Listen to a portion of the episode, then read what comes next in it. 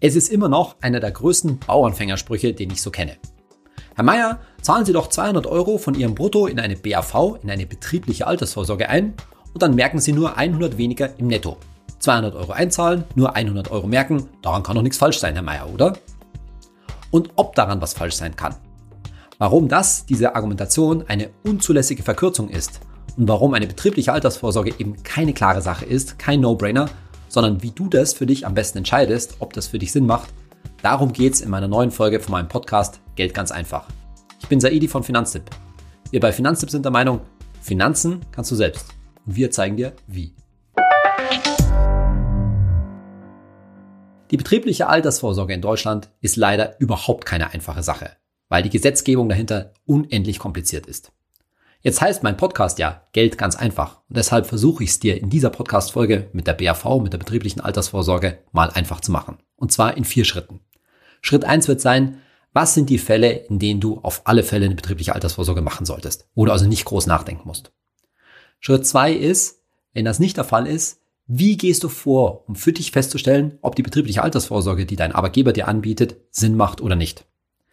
Schritt drei ist der komplizierteste. Da erkläre ich dann nämlich, warum das Ganze so schwierig ist, was dahinter steckt, wie die Berechnung so einer betrieblichen Altersvorsorge eigentlich funktioniert. Und in Schritt 4, was machst du, wenn du schon eine betriebliche Altersvorsorge hast und jetzt nicht weißt, was du damit machen sollst? Zum Beispiel, weil du demnächst den Arbeitgeber wechselst. Also gleich mal zu Schritt 1. Was sind eigentlich die einfachen Fälle? Wann solltest du eine betriebliche Altersvorsorge, die dein Arbeitgeber dir anbietet, auf alle Fälle annehmen?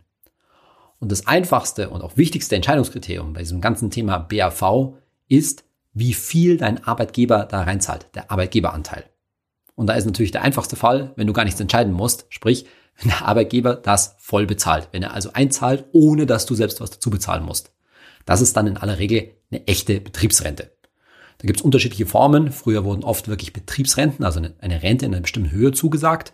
Heute ist es eher so, dass meistens so, dass der Arbeitgeber zusagt, dass er bestimmte Beiträge in einer bestimmten Höhe zusagt und die auch dann zum Renteneintritt in aller Regel garantiert sind. Immer noch einfach zu entscheiden ist es für dich, wenn dein Arbeitgeber deine Beiträge zur betrieblichen Altersvorsorge matcht, wie man sagt. Das heißt, wenn er dasselbe nochmal dazu bezahlt. Also für jeden Euro, den du einbezahlst, zahlt dein Chef, dein Arbeitgeber nochmal einen Euro drauf. Das ist dann so eine hohe Förderung, da solltest du in aller Regel bei der betrieblichen Altersvorsorge mitmachen. Da ist es quasi dann doch immer noch ein No-Brainer. Da stellt sich eher die Frage, wie viel solltest du da eigentlich einbezahlen? Und da will ich ein bisschen an das erinnern, was ich schon allgemein über Altersvorsorge erzählt habe. Du solltest trotzdem immer noch in der Lage sein, neben der betrieblichen Altersvorsorge einen ETF-Sparplan zu haben. Das heißt, nicht dein ganzes Geld für die Altersvorsorge in eine BAV, in eine betriebliche Altersvorsorge stecken, sondern auch noch einen ETF-Sparplan haben. Zum Beispiel könntest du das, was du netto zur Verfügung hast, 50-50 aufteilen. Das heißt, die Hälfte steckst du in eine betriebliche Altersvorsorge, die andere Hälfte steckst du in einen ETF-Sparplan. Warum? Naja, weil du musst schon dran denken, eine betriebliche Altersvorsorge, das ist quasi eine fixe Altersvorsorge. An das Geld kommst du in aller Regel nicht mehr so einfach ran. Das wird erst im Alter ausbezahlt. Dagegen ETF-Sparplan auf deinem Depot, da kannst du natürlich jederzeit ran an das Geld. Das ist viel flexibler. Und das ist schon auch ein großes Gut. Diese Flexibilität, diese Liquidität. Letztendlich die Entscheidung, wie viel du in beides reinmachst, das hängt ein bisschen von deinem Bauchgefühl ab, von, auch von deiner Risikobereitschaft her. Und wichtig ist auch, diese Entscheidung musst du natürlich nicht endgültig treffen. Diese Gewichte lassen sich im Laufe deines Lebens natürlich nochmal verschieben und insbesondere wenn dein Gehalt steigt, dann kannst du immer noch entscheiden, hm, äh, erhöhe ich jetzt meinen ETF-Sparplan oder stecke ich mehr in die betriebliche Altersvorsorge? So, das war's auch schon mit Schritt eins. Jetzt kommen wir zu Schritt zwei. Was ist denn, wenn das nicht ganz so leicht zu entscheiden ist? Und die Logik, die dabei immer gilt, ist natürlich folgende. Eine betriebliche Altersvorsorge ist für dich umso attraktiver, je mehr dein Chef dazu bezahlt, je mehr der Arbeitgeber dazu bezahlt. Gerade hat man noch von dem Fall gesprochen 50-50, also dein Arbeitgeber schießt praktisch genauso viel dazu, wie du einbezahlst. Und je weiter das runtergeht, desto weniger attraktiv wird das. Bis hin zum Grenzfall von 15 Prozent. Soll heißen, wenn 100 Euro in die betriebliche Altersvorsorge reinfließen, dann kommen 85 Euro brutto von dir und 15 Euro vom Arbeitgeber. Das ist deshalb der Grenzfall, weil das seit 2019 gesetzlich geregelt ist, dass bei neuen betrieblichen Altersvorsorgen, die also ab 2019 abgeschlossen worden sind, der Arbeitgeber mindestens diese 15 Prozent dazu bezahlen muss. Bei bestehenden Entgeltumwandlung bei bestehenden betrieblichen Altersvorsorgen muss das erst ab 2022 der Fall sein. Und daraus ergibt sich schon mal Folgendes. Wenn du jetzt dann irgendwie zum Beispiel in Gehaltsverhandlungen, in ein Jahresgespräch mit deinem Chef, deinem Arbeitgeber trittst, dann kannst du dann natürlich verhandeln. Du könntest verhandeln, dass mehr als diese 15 Prozent eingezahlt werden. 20, 25 Prozent. Vielleicht zum Beispiel. Das entlastet dich aber leider nicht davon, dass das in diesem Fall dann eben kein No-Brainer ist. Da muss man jetzt ein bisschen genauer hinschauen. Und das liegt woran? Naja, weil der Vertrag, den dein Arbeitgeber dir da anbietet, der kann gut sein oder schlecht. Der kann teuer sein oder auch billig. Ganz ähnlich, wie wir das in der letzten Podcast-Folge schon bei den Riester-Verträgen hatten. Es gibt betriebliche Altersvorsorgen, durchaus habe ich auch schon gesehen in deutschen Großkonzernen. Die sind top, die sind super, die haben super niedrige Kosten, die machen optimal was mit dem eingezahlten, eingezahlten Geld. Aber es gibt halt leider auch betriebliche Altersvorsorgen, oftmals so in kleineren, mittelständischen Firmen, die sind, sagen wir mal, nicht so gut. Da können auch mal teure Versicherungsverträge dahinter stecken. Wie gesagt, so ähnlich wie wir das bei der Riester-Thematik auch schon hatten. Und das gilt es jetzt eben für dich herauszufinden. Was wird dir da angeboten? Wie findest du also heraus, ob sich eine BAV für dich bei einem Arbeitgeberzuschuss von 15, 20 oder auch 25 Prozent eigentlich lohnt? Und die Nachricht, die ich da an dich habe, ist, so richtig selbst kannst du das aller Wahrscheinlichkeit gar nicht herausfinden, sondern das muss dir ein Profi vorrechnen. Und deshalb machst du Folgendes. Du fragst bei deinem Chef, deinem Arbeitgeber, wahrscheinlich deiner Personalabteilung nach, welche Rendite eigentlich der angebotene Vertrag nach Kosten erwirtschaftet. Da werden in aller Regel die zuständigen Personen innerhalb der Firma oftmals mit dieser Frage überfragt sein. Und deshalb wirst du ganz schnell in Kontakt kommen mit demjenigen, der diese betriebliche Altersvorsorge innerhalb deiner Firma vermittelt. Das kann dann ein Finanzberater der Firma sein oder auch eine Versicherungsagentur oder sowas in der Richtung. Und die Frage an denjenigen, diejenige muss dann lauten, wie, welche Rendite wird dieser Vertrag realistischerweise nach Abzug der Kosten erwirtschaften? Mit anderen Worten, was da rauskommt, welcher Rendite entspricht das eigentlich? Und diese Rendite nach Kosten sollten mindestens zwei Prozent pro Jahr umgerechnet sein. Zwei Prozent pro Jahr umgerechnet. So, schon mal der Hinweis, wenn derjenige Schwierigkeiten hat, das auszurechnen oder sich da irgendwie drum windet oder vielleicht das auch gar nicht beantworten möchte, dann wäre ich an deiner Stelle mit diesem Vertrag schon mal sehr vorsichtig, weil derjenige sollte auf so eine Frage eigentlich vorbereitet sein. In vielen Stellen ist da auch innerhalb der Versicherungswirtschaft gar keine Transparenz eigentlich wirklich gewünscht. Aber, sei schon mal gesagt, auch trotz der ganzen Förderung, trotz des Arbeitgeberzuschusses und trotz dessen, dass deine Einzahlungen der Steuer- und Zahlabgaben frei sind, diese ganze Förderung, die lohnt sich nur, wenn da der Vertrag auch eine vernünftige Rendite erwirtschaftet. Und die sollte eben, zwei Prozent pro Jahr mindestens, wenigstens die Inflation ausgleichen. Ein Inflationsausgleich, der sollte gegeben sein, sonst rechnet sich am Ende bei dem, was da rauskommt, dass alles, was du an Förderung und vom Arbeitgeber bekommst, tatsächlich vielleicht nicht. So, das waren jetzt schon mal ziemlich zusammengefasst meine Tipps, was du konkret bei der betrieblichen Altersversorgung machen solltest. Wenn dein Arbeitgeber das voll bezahlt oder zumindest das gleiche einzahlt, was du einzahlst, dann solltest du das wahrscheinlich auf alle Fälle machen. Wenn der Arbeitgeberzuschuss bei dir geringer ist, dann musst du eben sicherstellen, dass das ein guter Vertrag ist, der mindestens in der Lage ist, eine Rendite nach Kosten von zwei Prozent pro Jahr zu erwirtschaften. Jetzt fragst du vielleicht, hm, Saidi, da ist doch aber eine ziemliche Förderung drauf. Warum muss ich das eigentlich alles so kompliziert anstellen oder nachfragen? Ich habe da vielleicht eine Informationsveranstaltung in der Arbeit gehabt oder ich habe mit dem BAV-Berater meiner Firma geredet und der hat mir erklärt, wenn ich da 200 Euro vom Brutto einzahle, dann merke ich eben nur die berühmten 100 Euro ungefähr im Netto. Und das stimmt natürlich auch. Warum rechnet sich diese Förderung unter Umständen eigentlich gar nicht? Und da sind wir jetzt eben beim dritten Teil dieser Podcast-Episode, wo es ein wenig kompliziert wird. Nämlich jetzt müssen wir in dieses Innenleben der betrieblichen Altersvorsorge ein bisschen reinschauen. Also ja, es ist richtig.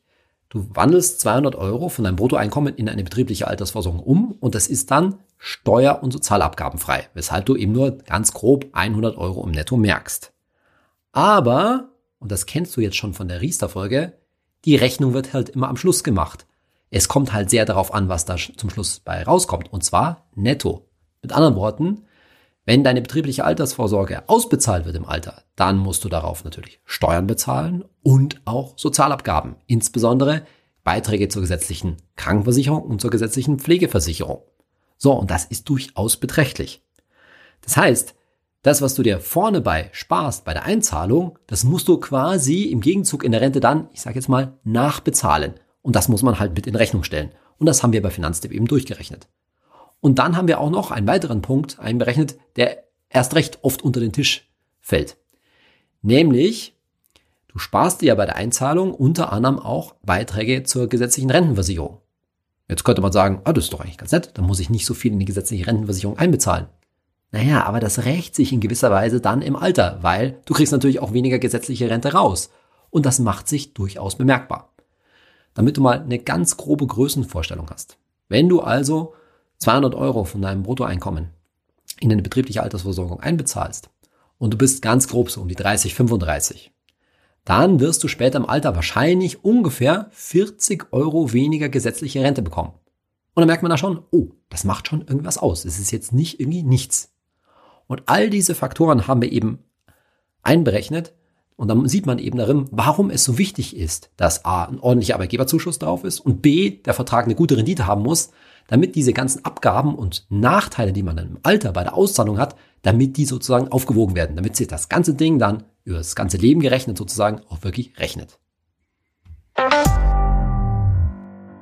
Du merkst schon, bei der ganzen Sache mit der betrieblichen Altersvorsorge, da spielen viele Zahlen eine Rolle. Und da müssen wir jetzt ein bisschen tiefer einsteigen, damit du zumindest so einen Rahmen im Kopf hast. Es ist wie folgt. Es gibt die Beitragsbemessungsgrenze zur gesetzlichen Rentenversicherung. Das sind im Jahr 2020 6.900 Euro. Das steigt jedes Jahr ein bisschen an. So, das bedeutet, bis zu einem Bruttoeinkommen von 6.900 Euro zahlst du Beiträge zur gesetzlichen Rentenversicherung. Was spielt das jetzt für eine Rolle? Bis zu 4% von diesen 6.900 Euro, die können steuer- und sozialabgabenfrei in eine BAV einbezahlt werden. 4%, das sind im Monat 276 Euro. 276 Euro können in eine BAV steuer- und sozialabgabenfrei im Monat reinfließen. Und zwar vom Arbeitgeber und Arbeitnehmer zusammengerechnet. Nächster Punkt. Das Doppelte, nämlich 552 Euro im Jahr 2020, können steuerfrei reinfließen. Das heißt, man kann nochmal das gleiche drauflegen, nochmal 276 Euro, die sind dann aber nur noch steuerfrei. Das spielt eher eine Nebenrolle, aber damit du es schon mal gehört hast, das spielt vor allen Dingen für Besserverdiener eine Rolle. So, diese 276 Euro, die können jedes Jahr mehr, werden, nämlich dann, wenn die Beitragsbemessungsgrenze zur gesetzlichen Rentenversicherung eben steigt und das, die steigt in aller Regel von Jahr zu Jahr. Also, Beitrag maximal 276 Euro sind steuer- und sozialabgabenfrei, Arbeitgeber- und Arbeitnehmerbeitrag zusammengerechnet. Das heißt nochmal, wenn dir zum Beispiel 200 Euro vom Bruttolohn abgezogen werden, dann zahlst du darauf keine gesetzliche Krankenversicherung, gesetzliche Pflegeversicherung, keine Rentenversicherung und keine Arbeitslosenversicherung. Und dadurch merkst du mehr oder weniger, bisschen abhängig von deinem Gehalt, nur 100 Euro, die unten dein Netto weniger wird. Das ist, je weniger du verdienst, ist es etwas mehr. Je höher dein Verdienst ist, desto höher ist auch die Ersparnis. Und die Belastung erfolgt dann eben bei der Auszahlung der Rente. Da gibt es jetzt eine neue Sonderregel und zwar die ersten 160 Euro an Betriebsrente, die du bekommst, die sind tatsächlich steuer- und sozialabgabenfrei. Das ist also eine gute Nachricht dann, wenn du nur wenig angespart hast. Also wenn du zum Beispiel nur ein paar Jahre bei einem bestimmten Arbeitgeber später mal warst und da nicht so viel eingezahlt hast und dann eine relativ kleine Rente bekommst von vielleicht nur 100 Euro im Monat oder 150 Euro im Monat, dann musst du darauf keine Steuern und Sozialabgaben zahlen. Das ist also ein Vorteil und das ist auch insofern ein Vorteil, als dann der, erst, der erste Euro oberhalb dieser 160 Euro Grenze tatsächlich zu besteuern ist und Sozialabgaben drauf zu zahlen ist. Das heißt, es lohnt sich vor allen Dingen für Leute, die was Kleines in der BAV angespart haben und auch insgesamt wird die BAV dadurch etwas attraktiver. Aber das Ziel ist ja bei der ganzen Geschichte, dass du viel Geld in der betrieblichen Altersvorsorge ansparst, damit du dir später auch eine ordentliche Rente da auszahlen lassen kannst und im Alter eben vernünftig leben kannst. Das heißt, es geht nicht um die Spekulation, nur 160 Euro ausgezahlt zu bekommen. Und der Punkt ist jetzt eben der, auf jeden Euro, der oberhalb von 160 Euro Auszahl monatliche Auszahlung im Alter liegt, auf den musst du A eben Steuern bezahlen, B gesetzliche Krankenversicherung, gesetzliche Pflegeversicherung und es muss auch eingerechnet werden, dass du eben weniger gesetzliche Rente bekommst, weil du eben auch über dein Leben dann weniger eingezahlt hast. Und ganz grob gesagt wieder, ganz grob bitte, geht da wieder ganz grob die Hälfte weg. Das heißt, die Hälfte, die du dir sozusagen bei der Einzahlung gespart hast, die musst du hinten wieder zahlen. Und dieser Mechanismus sorgt letztendlich dafür, dass du auf diesen Vertrag, den du da abgeschlossen hast, bitteschön auch eine gute Rendite erzielen musst, damit sich die ganze Sache gelohnt hat. Denn nochmal, die Abgaben im Alter und die Einbußen bei der gesetzlichen Rente, die sind so hoch, dass sich sonst die Geschichte nicht lohnt. Und letztendlich erzielst du eine gute Rendite über zwei Sachen, indem eben der Vertrag selbst gut ist, dass der nicht teuer ist, dass der eine ordentliche Geldanlage hat, eben die berühmten, die ich vorhin schon erwähnt hatte, zwei Prozent Rendite pro Jahr mindestens macht und natürlich darüber, dass dein Arbeitgeber sehr viele oben eingezahlt hat. Und bei 15 Prozent, die dein Arbeitgeber dazu schießt, da ist das gerade so der Grenzfall. Da musst du eben einen guten Vertrag erwischen, damit sich das lohnt. Und je mehr der Arbeitgeber darüber hinaus zahlt, desto besser wird die Geschichte. Und dann kommt noch ein Punkt dazu. So eine betriebliche Altersversorgung, ja, die kann man sich auch mehr oder weniger auf Einschlag auszahlen lassen, aber die meisten werden das als, als Rente bekommen. Und da ist es schlichtweg natürlich auch, ganz ähnlich wie bei Riester, davon abhängig, wie lange du lebst. Und damit du nicht so sehr sozusagen davon abhängig bist, sprich, damit nicht der Fall eintritt, dass es sich für dich nicht gelohnt hat, weil du nicht so alt geworden bist, umso wichtiger ist es, dass du eine hohe Förderung und damit einen hohen Arbeitgeberzuschuss bekommst. Jetzt gibt es weitere Haken bei der ganzen Geschichte. Und zwar drei Stück. Der erste Punkt ist, ich hatte schon gesagt, auf die Auszahlung aus der BAV, da müssen gesetzliche Krankenversicherung, gesetzliche Pflegenversicherung bezahlt werden. Und zwar der volle Satz. Was heißt das? Naja, wenn du Arbeitnehmer bist, dann zahlt ja dein Arbeitgeber die Hälfte zu, seiner, zu deiner gesetzlichen Krankenversicherung und deiner gesetzlichen Pflegeversicherung dazu, ungefähr. Aber im Alter musst du selbst auf eine Auszahlung aus einer BAV den vollen Satz zur gesetzlichen Krankenversicherung, zur gesetzlichen Pflegeversicherung bezahlen. Stand heute. Das kann sein, dass sich das irgendwann mal ein paar Jahren ändert, weil dann könnte man ja sagen, na, das ist ja ein bisschen ungerecht. Aber Stand heute ist das so. Auszahlungen aus einer betrieblichen Altersversorgung, da muss der volle Satz geleistet werden. Haken Nummer eins. Haken Nummer zwei ist kein richtiger Haken, aber ist halt zu, äh, zu sagen, vielleicht hast du das jetzt schon gesagt, nämlich, wenn du privat krankenversichert bist, was ist denn dann? Naja, dann heben sich die Sachen so ein bisschen auf. Einerseits sparst du dir bei der Auszahlung natürlich nichts, weil deine private Krankenversicherung, die wird zumindest mit deinem, wenn du Arbeitnehmer bist, von deinem Arbeitgeber teilweise äh, getragen, aber da wird nichts gespart. Also du sparst ja bei einer privaten Krankenversicherung durch eine betriebliche Altersvorsorge nichts. Andersherum wird natürlich auch im Alter kein zusätzlicher Beitrag abgezogen. Das heißt, du musst einfach sehen, dass du dir im Alter deine private Krankenversicherung auch wirklich leisten kannst, aber du hast jetzt da keine weiteren Abzüge von deiner betrieblichen Altersvorsorge. Das heißt, wer privat versichert ist, für den ist dieser Punkt bei der betrieblichen Altersvorsorge sozusagen gewissermaßen neutral. Der dritte Haken trifft zu, wenn du etwas besser verdienst. Nämlich, grob gesagt, zwischen 4,7 brutto und 6,9 brutto im Monat dann macht eine betriebliche Altersvorsorge für dich noch weniger Sinn. Warum? Jetzt wird es etwas kompliziert. Es gibt eine Beitragsbemessungsgrenze nicht nur ges zur gesetzlichen Rentenversicherung, sondern auch zur gesetzlichen Krankenversicherung. Die liegt, Stand 2020, bei 4.687 Euro. So, wenn du da drüber verdienst, dann zahlst du Maximalbeitrag zur gesetzlichen Krankenversicherung und gesetzlichen Pflegeversicherung. Jetzt sagen wir mal, du verdienst 5.000 Euro brutto und würdest zum Beispiel 100 Euro, in eine betriebliche Altersvorsorge umwandeln. Das ändert aber leider nichts an deinem Beitrag zur gesetzlichen Krankenversicherung und zur Pflegeversicherung. Der ist schon maximal, da sparst du dir nichts.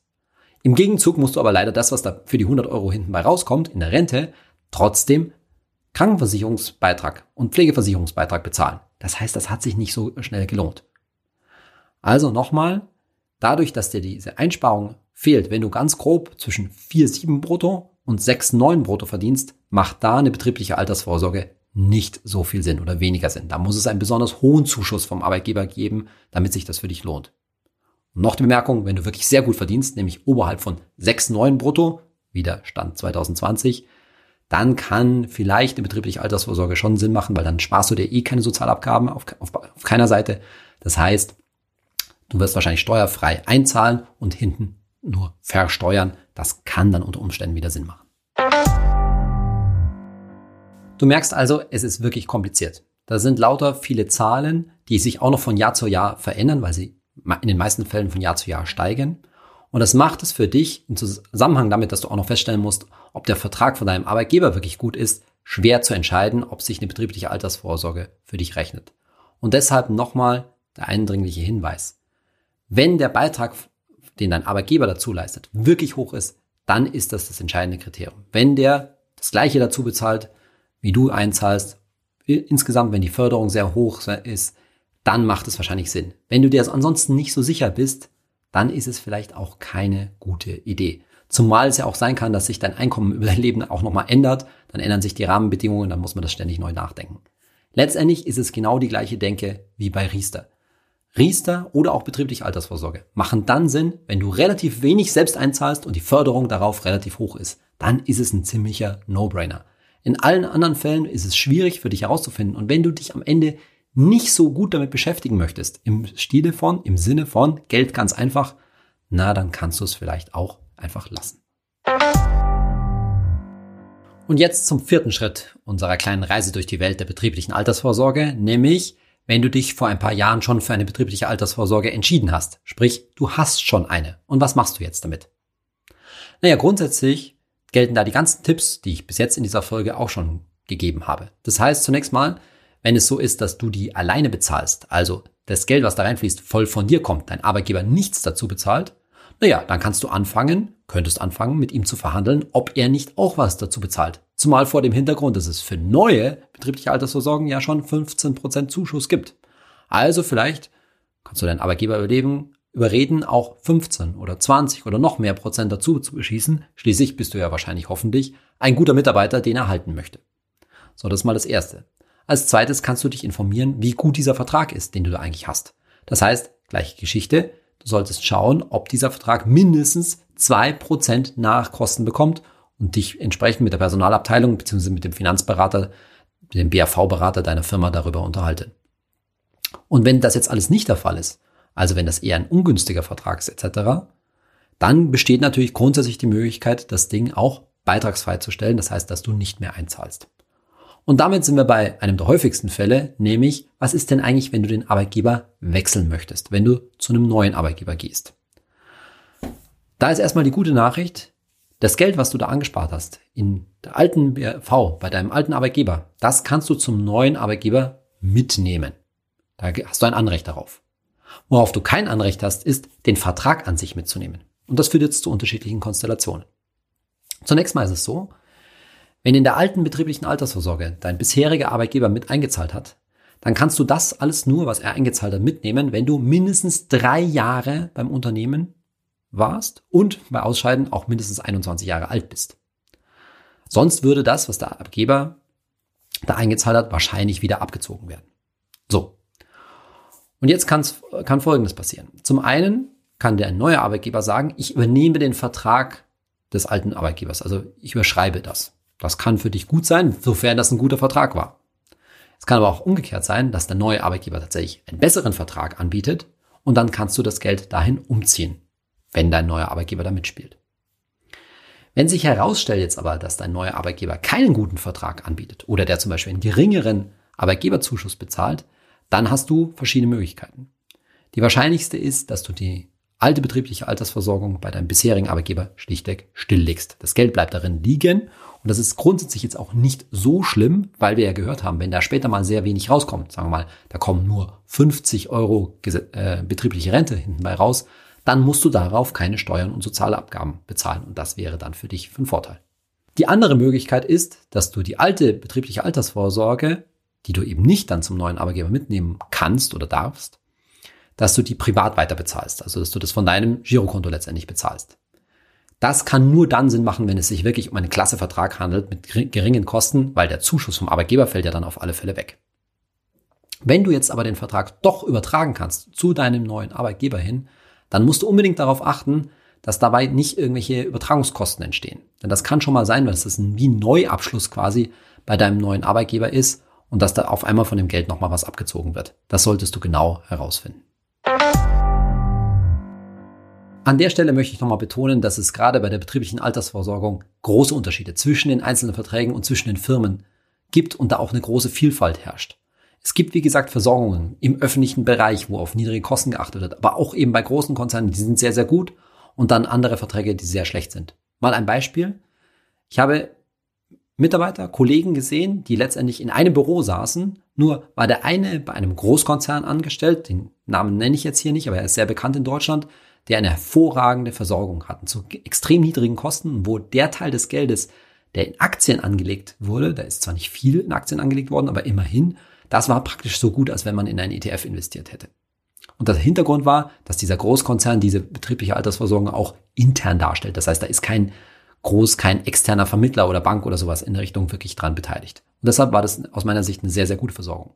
Und am Nebentisch saß sein Kollege, der bei einer Tochterfirma desselben Großkonzerns angestellt war. Und diese Tochterfirma war relativ klein.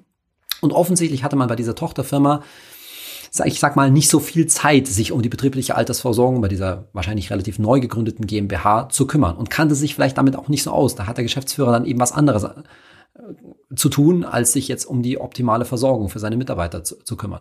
Und dann kam es dazu, dass dort offensichtlich ein Vertrieb, ein Finanzvertrieb von außen einen Vertrag platziert hat, der auf den ersten Blick ganz gut aussah, aber wenn man es genauer nachgerechnet hat, und das haben wir damals gemacht, dann kamen da sehr hohe Kosten zum Vorschein. Und da war es eben überhaupt nicht realistisch, dass diese zwei Prozent pro Jahr wirklich erzielt wird.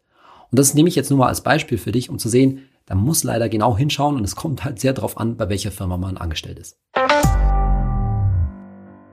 Kommen wir zu unserer Rubrik Hey Saidi, eure Fragen von mir beantwortet. Und diesmal hat mir Freigeist-1985 geschrieben und er fragt, die VWL in betriebliche Rente reinlaufen lassen, in Klammern Direktversicherung. Mit VWL meint Freigeist hier die vermögenswirksamen Leistungen, manchmal auch VL abgekürzt. Und kurz zur Erklärung, was sind vermögenswirksame Leistungen? Das ist eine freiwillige Leistung von deinem Arbeitgeber, die er der zum Lohn dazu bezahlt und wo du relativ viele Möglichkeiten hast, die anzulegen. Und die wesentlichen Möglichkeiten an der Stelle, neben so Sachen wie Bausparvertrag und sowas, das lassen wir jetzt mal außen vor, wäre eben, ja, die umzuwandeln in eine betriebliche Altersvorsorge, also als Brutto einzuzahlen, oder, und das geht durchaus, damit durchaus auch einen ETF-Sparplan machen zu lassen. Also wie eine private Altersvorsorge sozusagen. Beides möglich. Und ich sage jetzt schon, der ETF-Sparplan, ein VL-ETF-Depot, das geht auch ziemlich kostengünstig. Das ist auf jeden Fall eine sinnvolle Alternative. Jetzt ist die Frage, oder sollte man es in eine BAV, in eine betriebliche Altersvorsorge stecken? Grundsätzlich ist das Vorgehen genau das gleiche wie bei einer sonstigen BAV. Erstmal ist wichtig zu checken, ist das ein guter Vertrag? Wenn das der Fall ist, also wenn du feststellst, ja, dein Arbeitgeber bietet eine gute betriebliche Altersvorsorge an, dann spricht nichts dagegen, die VL da reinlaufen zu lassen. Am besten noch zusätzlich zu dem sonstigen Arbeitgeberzuschuss, den dein Arbeitgeber bezahlt. Wenn es jetzt da keinen zusätzlichen Zuschuss von deinem Arbeitgeber gibt, das mag es ja sein, dann könnte folgender Kompromiss angesagt sein. So VL, vermögenswirksame Leistungen, die sind in aller Regel nicht besonders hoch. Das können, der unterste Betrag, den ich mal gesehen habe, sind 6,65 Euro bei Beamten können vielleicht 20 Euro sein, maximal üblicherweise 40 Euro. Jetzt sagen wir mal, es sind tatsächlich die 40 Euro, dann wäre ein Kompromiss, eine betriebliche Altersvorsorge über 80 Euro zu machen, wo also die VL, die 40 Euro, genau die Hälfte ausmachen. Dann hast du nämlich darauf auf diesen Vertrag schon eine relativ hohe Förderung. Und wenn der Vertrag jetzt nicht völlig Grotte ist, Entschuldigung für den Ausdruck, wenn er nicht sehr schlecht ist, dann sollte dabei auch was Vernünftiges rauskommen. Aber wenn du dir überhaupt nicht sicher bist und dir das auch vielleicht alles mühsam ist, dann ist immer auch eine vernünftige Lösung, langfristig gesehen, seine VL, vermögenswirksame Leistungen, über ein Depot in einen ETF-Sparplan laufen zu lassen. Sowohl beim Thema Riester als auch beim Thema betriebliche Altersvorsorge ging es immer schon darum, was machst du, wenn du schon so einen Vertrag hast? Und das ist überhaupt generell gesehen eine der häufigsten Fragen, die mir gestellt werden. Saidi, was mache ich mit meinem alten Altersvorsorgevertrag, mit meiner alten Lebensversicherung, mit meiner alten Rentenversicherung? Und das ist das Thema, was wir beim nächsten Mal angehen werden. Und da werde ich dir auch erklären können, warum das so schwierig ist und warum es auch so schwierig, äh, schwierig ist, dazu richtigen Rat zu bekommen. Und das ist dann sozusagen die Abrundung unseres kleinen Blogs zum generellen Thema Altersvorsorge und danach kommt dann endlich das lange und breit versprochene große Thema, nämlich das Thema Immobilie, das Thema Kaufen oder Mieten. Also, freu dich schon mal drauf. Bis dahin, tschüss, dein Saidi.